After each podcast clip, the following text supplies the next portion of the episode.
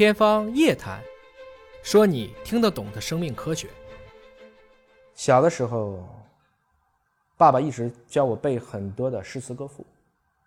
我一直在讲，我们一个社会属性的人，不仅仅是血脉，血脉只是基因的一部分，菌群是菌脉的一部分，还有我是一个中国人，我说的是中国话，吃的是中国饭，装的是中国心，这个叫文脉。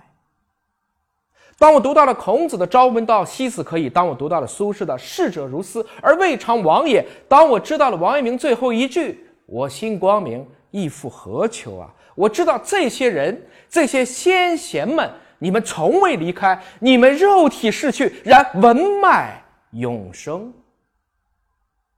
此之谓立德、立言、立功，三不朽也。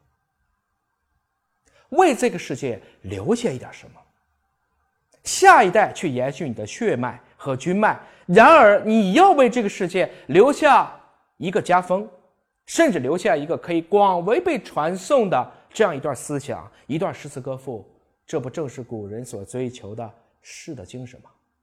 尼采，我们在以前学他的时候都告诉我这是个疯子。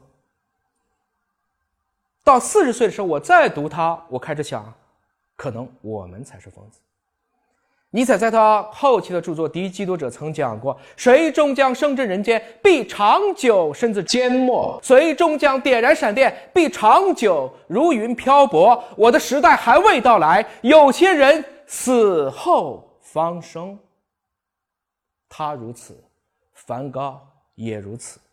当大家把他看成这些疯狂的人的时候，你可曾想过他们？亦是人类群星当中那些最璀璨的天才，只不过他们超越而来。这些思想者，这些科学家，其实让我们今天的人类社会越来越好，越来越具备选择的可能性。不管今天有多乱，我们都比之前的世界。要好太多了。我们人性当中的这些善良天使，的确让暴力在减少；而科技的进步，的确又可以让我们用更小的消耗来获得更大的支撑。向先贤们致敬，是应该我们所应有的态度。